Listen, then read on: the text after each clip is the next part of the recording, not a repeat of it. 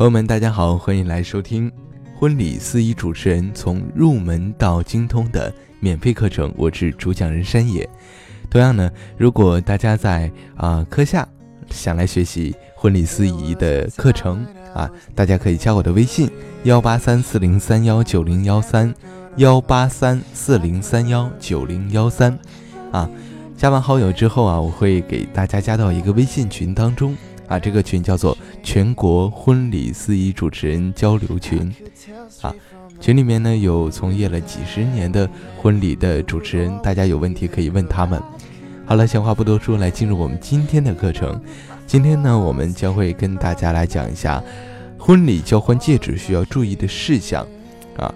再跟大家来分享一个关于戒指的传说，大家可能在日后的婚礼的实践的工作当中可能会有用处。再呢，我们今天跟大家来讲一下结婚的戒指戴在无名指的原因啊，跟大家来科普一下。好的，我们首先来讲一下婚礼交换戒指需要注意的事项啊，在教堂婚礼当中啊。婚礼交换戒指是很有讲究的，并不是哎随便给别人戴上就可以了。除了花童，通常还有一个脱戒指的小朋友跟在新人的后边，一同进入仪式的现场。啊，如果没有安排脱戒指的小朋友，新郎的啊戒指呢应该由伴娘保管，新娘的戒指呢啊应该由伴郎保管。等到仪式中新人交换信物的时候啊，伴娘把新郎的戒指交给新娘啊，然后新娘才能为新郎把戒指戴在他的左手无名指上，啊，是这样的一个流程。好的，我们接下来呢跟大家来讲一下啊一个关于结婚戒指的一个传说啊。古时候，西方有一位王子爱上了一位公主。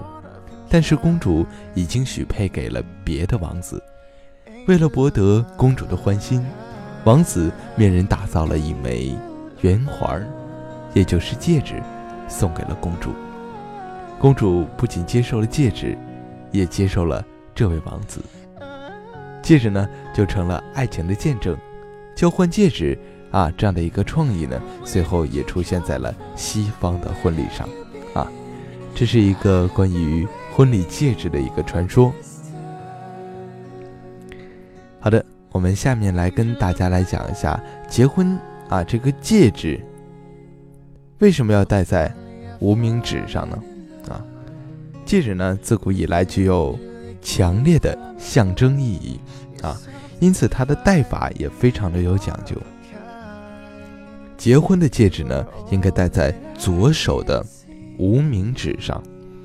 若是未婚的姑娘，应该戴在右手的中指或者无名指上，否则呢，就会令许多追求的人望而却步了啊。根据风俗习惯和个人习惯的不同，结婚戒指的戴法也也有可能是不一样的。向心爱的人赠送钻戒这一浪漫的传统，源于一四七七年啊，当时的奥地利王子马克西米连啊向。法国勃艮第玛丽公主啊，献上了一枚钻戒，作为订婚的礼物。左手无名指佩戴婚戒的习俗发源于古埃及，他们认为啊，爱情之脉是通过左手无名指与心相连的，这样的爱情的暖流就可以从指尖直接汇入心田了。按照西方的传统习惯来说，左手上显示的是上帝赐给你的运气，啊，它是与心相关联的，因此将戒指戴在左手上是特别有意义的。结婚戒指啊，要戴在无名指上，有一个有趣的生理现象啊。结婚戒指要戴在无名指的原因啊，由这个游戏来说明。我们下面呢来讲一个游戏。首先，大家伸出两只手啊，将中指向下弯曲，对靠在一起，两只手对靠在一起，就是中指的背儿跟中指的背儿连在一起第二步，然后将其他的四个手指分别指尖对碰。第三点，在游戏开始正题之前呢，请确保以下的过程当中啊，五个手指只允许一对手指分开。下面开始游戏的正题，请张开你们那对大拇指。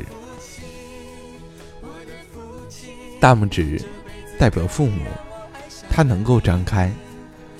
每个人都会有生老病死，父母也会有离去的那一天。请大家合上大拇指，再张开食指。食指代表着兄弟姐妹，他们也会有自己的生活，也会离开。请大家合上食指，再张开小拇指。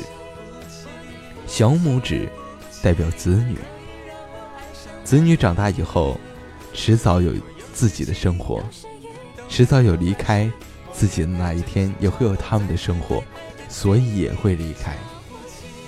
那么，请大家合上小拇指，再试试张开无名指。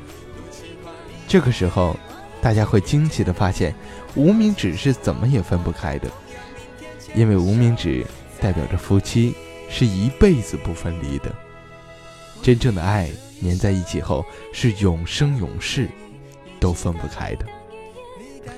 好了，今天的课程呢到这里就跟大家说一声再见了。我是王姐，我的微信是幺八三四零三幺九零幺三，这里是正在为你所播放的婚礼司仪主持人从入门到精通的课程。好的，我们下节课再会，再见。